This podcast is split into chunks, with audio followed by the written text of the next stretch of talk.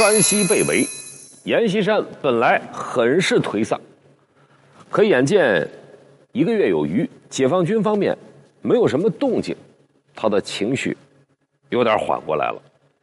徐向前那个后生晚辈，到底是被自己的碉堡攻势挡住了吧？而就在这个时候，蒋介石答应过的援兵，国民党第三十军到了，陈纳德的美国空军航空队也到了。阎锡山的腰杆一下子又硬了起来。那几天，阎锡山总会把自己关在书房里，兴奋的写写画画。终于有一天，他推开房门，高声的喊道：“太原防御为总体战，太原城就是战斗城，这个拿去，全城告知，告全体同志书，战斗城。”以太原城的要塞圈为起点，其范围内所有男女成员均需编组起来，直接、间接向战斗目标努力。老汉亢奋了，说的都是些什么呢？感情这些天阎锡山悉心创作出来的，就是这个总体战十二条行动纲领。卫兵们都接过来了，读的呢，费劲巴拉。老百姓看布告更是一头的雾水，阎锡山是急于想表达些什么，但可能他太着急了，词不达意。战斗成员养成亲爱互助、忠贞团结、上下一致的整体团力，并以进步的斗争作风，保证不懦、不懒、不偷及永不变节的革命本质，彻底划清国家与国家敌人。坚决地铲除国家敌人，使战斗城范围内皆为国家的成员，没有一个伪装，没有一个两面人，建立起与国家的敌人不并立的精神。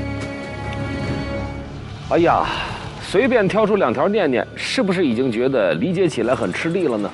其实，如果来来回回的我们琢磨几遍，大概其呢也能猜到，这是要求太原城内的居民要秉持一致性。保持纯洁性，但怎么就是总感觉着有点别扭呢？以至于下面说到城内的生产秩序，还有舆论等等，那更是警句连连。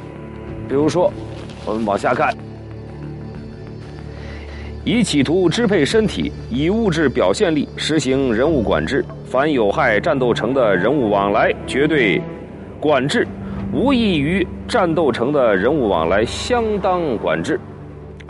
如果没有猜错的话，写到这儿的时候，阎锡山的思绪已经乱成一团了。尤其是这儿，咱们再看啊，新闻报章以报道剿匪杀敌、推崇战斗英雄、劳动英雄、加强宣传、揭发匪军阴谋为重心，并实行娱乐机会均等，以激励战斗情绪。利用媒体鼓吹造势，这个可以理解。说实话，并实行娱乐机会均等，又是什么意思呢？我们确实没有搞明白。这些当年张贴全城的纲领布告原件，在太原市档案馆有所保存。您要是哪天没事的话呢，可以去参观参观，就当是娱乐一下。阎锡山会打算盘，这事儿远近皆知。但是接下来关于太原战斗城的这笔账，您听他是怎么算的？咱的碉堡攻势能抵得上一百五十万军队？给干部训话的时候，阎锡山这话一出，把台下就给震住了。确切的说，是雷到了。等等，更雷的还在后边。咱的枪炮弹药。十足准备，咱的兄弟官兵，以一当十，能杀伤一千五百万敌人。好家伙，这要是把全城的战斗编组都算进去，那还不得抵得上一亿五千万的军队啊！刚才那份战斗城纲领里，开篇就提到了战斗编组，什么意思呢？您看，阎锡山规定，战斗城以太原城的要塞圈为起点。其范围内所有男女成员均需编组起来，直接间接向战斗目标努力。而至于壮丁和学生，则能打仗的上阵，能卖力的后勤，通通参战。换句话说，阎锡山这是把全城都绑架上了战争机器。按他的话说，一旦有事，关上大门，一起上房，院守院，街守街，撒下天罗地网，这叫做满天星的布置。想法呢，很美好，很圆满，但战局大势可不是他这么算就能算对的。暂缓并不耽误练兵，休整期间，太原城外的解放军天天都在操演着攻城步骤。战役发起的时间已经定下，一九四八年十月十八日，但不曾想，城内的阎锡山倒率先等不及了。一来是听说山东省会济南被解放军攻克受了刺激，二来想必是对自己满天星之战斗城的战斗力信心满满。阎锡山一下子派出七个师，分三路冲出城外抢粮，并同时向解放军发起猛攻。华北军区第一兵团当即决定提前发起太原战役。不到十天时间，解放军消灭阎军一点二万余人，迫近并部分突破太原南北守军的第一道防线。中央军委指示，应一鼓作气拿下太原城。十月十日，此前因泪膜炎发作回石家庄治疗的徐向前，发着高烧抱病赶回前线。他必须坐镇那一场惊天地泣鬼神的生死大战。那一场生死大战打的就是东山要塞。东山有山，南北长八公里，东西宽十五公里，主峰高出太原城五百米，是国民党城防的天然屏障。对于此处要塞，阎锡山是下了大力气的。太原百里防御圈中五千六百多座碉堡，东山一处四大堡垒群就占了三千座。而之前我们提到过的碉王，那个阎锡山口中共军使出人海战术都奈何不得的高碉，正建于此处东山的牛驼寨。擒贼讲究先擒王，拔寨又何尝不是呢？徐向前定下的首攻目标。就在这里，碉堡再高，高不过有备而来的高人。东山柳条村地下党支部书记赵炳玉同志到了，连夜带着大部队抄小路直通牛驼寨。十月十七日，战斗打响，半天时间，除了那个碉王还傻愣愣的杵在那儿，牛驼寨其他阵地全都被拿下。不可能，绝不可能！牛驼寨失守，阎锡山瞬间。气血上攻，眼前真的是满天星了。待到消息坐实，他呼呼的抡着文明棍大喊：“给咱调第十总队，第十总队把阵地给夺回来。”这个第十总队又是个什么路数？很厉害吗？我们先来认识一个人。照片上这个正在接受审讯的人，就是第十总队的中将总队长，名叫李成。太原解放后，他被捕入狱，押送抚顺战犯管理所服刑十五年。一九六四年得到特赦，予以释放，遣送回国。等一下，遣送回国？难道说此人不是中国人吗？没错，李成只是他的化名，他的真名叫程野红，一个罪大恶极的日本战犯。说到这里，我们就必须来回顾一下阎锡山和日本人的关系了。抗战早期，身为第二战区司令长官，阎锡山确实有过一些作为，联共拥蒋抗日的立场给他赢得不少口碑。由于八路军隶属第二战区，时任八路军幺二九师副师长的徐向前，说来还应该算是阎锡山的部下。但随着抗战进入艰难阶段，华北大部沦陷，山西丢掉大半，一心计较自身地位利益得失的阎锡山变得越来越反动，从处处防范掣肘，甚至迫害打压八路军，到公然与日伪合流，大谈利益分配。抗战后期，阎锡山的行径实与汉奸无异。实与汉奸无异，这话说的重不重呢？大家可以从阎锡山自己对忠的阐释当中去做出判断。他是这么说的：共产党、蒋介石、日本人，就如同三颗鸡蛋，咱是在三颗鸡蛋上跳舞，一颗也不能踩破。说他实与汉奸无异，这话重吗？逆天而行，为保个人利益，阎锡山与虎谋皮，又怎样搬起石头砸自己的脚？一九四八年，太原战役已经打响，这只狸终于要放出它的日本狗，反扑牛驼寨。战况惨烈，面对敌人的负隅顽抗，徐向前怎样使出里应外合？档案正在揭秘。蒋介石不足惧，毛泽东才可怕。日本人很厉害。一九四零年到一九四五年，阎锡山携战区司令部机关一直缩居在极限克南坡，不思杀敌。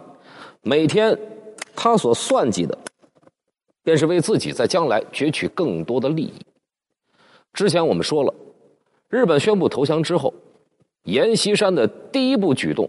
便是出兵上党，抢夺胜利果实，紧跟着急奔太原方向，亲自出马，与鬼子谈交易。阎锡山要算，日本人何尝不是呢？在紧邻太原的孝义市，阎锡山密会了专程从北京赶来的侵华日军华北派遣军参谋高桥坦。为了能钻空子，逃避国际制裁，高桥坦提出。日军有意单独向中国投降，希望严先生代为转达重庆，沟通斡旋，事成之后都有好处。呵呵，阎锡山干笑了两声。蒋委员长身为国家元首，又与苏美英结有同盟，单独接受贵方投降，恐失体统啊。看到高桥坦的脸色变得有点难看，阎锡山话锋一转：“阎某有一建议，贵方华北所有的军队可以向二战区投降，我则以二战区长官的名义分别改编，你们得以体面的保存武力，我呢也可以扩充军队，这才叫都有好处。那你这也行？”听完了阎锡山的一番话，高桥坦都惊了。国民党官僚体系之上瞒下骗，中国军阀之节操尽碎，让他这个前来求人的都大为看不上。后来，这个日本单独投降的如意算盘自然是没有打成，但是阎锡山的武力寄存方案，竟然真的就在山西实行了。晋绥一带的侵华日军残余就此被以各种名目编入了阎锡山的部队。这其中不仅有像程野红这样的高级军官，还有像阴谋策划黄姑屯事件、炸死张作霖的罪魁祸首河本大作。这些本应受到严厉清算的日本鬼子，居然在战败后能够如此逃脱成败，他们能不死心塌地的给山西王卖命吗？三年多以来，他们顶着蚂蚁部队的名号，处处为阎锡山冲锋陷阵。晋中战役之后，被打得七零八落，仅剩下不到四千人的日本兵被编为太原绥靖公署暂编独立第十总队。阎锡山最后还能指望的敢死队。侵华战争期间，日本特务机关曾经给每一个。他们认为可以争取的国民党高官设立了代号。阎锡山的代号是“狸”，狐狸的“狸”，以形容其精明狡诈。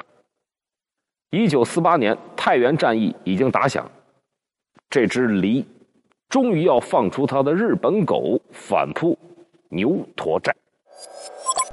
一九四八年十月二十一日，在第十总队的领头冲锋下。阎军同时向之前丢失的东山牛驼寨、小窑头、闹马、山头四大堡垒要塞发起疯狂反攻，一天之内即发射炮弹一万多发，阵地几易其手。牛驼寨方面，第十总队发挥出日本人一贯下作的本性，放出毒气弹，解放军被迫撤出阵地。美的阎锡山当晚就在绥靖公署举行了庆功酒会，但他高兴得太早了。十月二十六日，对攻再次打响，双方动用火炮八百余门，各自精锐捉对厮杀，战斗从十月打进了十一月。南京方面紧急空运了国民党中央军八十三师前来增援，而解放军方面也抽调出有战场传奇美誉的皮定均旅，针锋相对。及至牛驼寨攻坚，徐向前亲临前线，躺在担架上指挥战斗，而龟缩在堡垒里面的第十总队，竟高声诵读起了日莲宗的经法，一边提前超度着自己，一边负隅顽抗。战斗尾声，所有的怒火都集中到了这座碉王之上。解放军的第一波攻势就付出了七百多战士牺牲的代价。最终，一兵团七纵动用一吨炸药，五次强击，九次爆破，才将庙雕炸开缺口，震晕堡内的日本兵，攻克牛驼寨。太原一役，四大要塞攻防。不仅是解放战争，甚至可以说是整个国共战史上极端惨烈的一场血拼。战后，东山焦土厚达一米，战死的尸体交错垒叠。阎锡山的部队损失上万人，徐向前兵团伤亡达到八千五百，让阎锡山夸夸其谈、引以为豪的百里防御圈就此被撕裂。但战役也进入了真正的焦灼阶段。部队损失如此之大，城内还有那满天星矢的布防，此时解放军要想一鼓作气夺取太原，显然已经不太现实，除非里应外合。山西太原市档案馆为我们独家提供了这份弥足珍贵的文献。太原战役期间。徐向前的亲笔手书，一起来看一看。乔松军长勋鉴，来函收悉，贵军长为早日解放太原三十万人民于水火，拟高举义旗，实属对山西人民之一大贡献。向前保证贵军起义后，仍编为一个军，一切待遇与人民解放军同，为时机紧迫，为更缜密计。事不宜迟，手书的意思一目了然。徐向前致信的这位乔松将军已经准备阵前起义，而其级别之高，明显不同寻常。我们再接着看。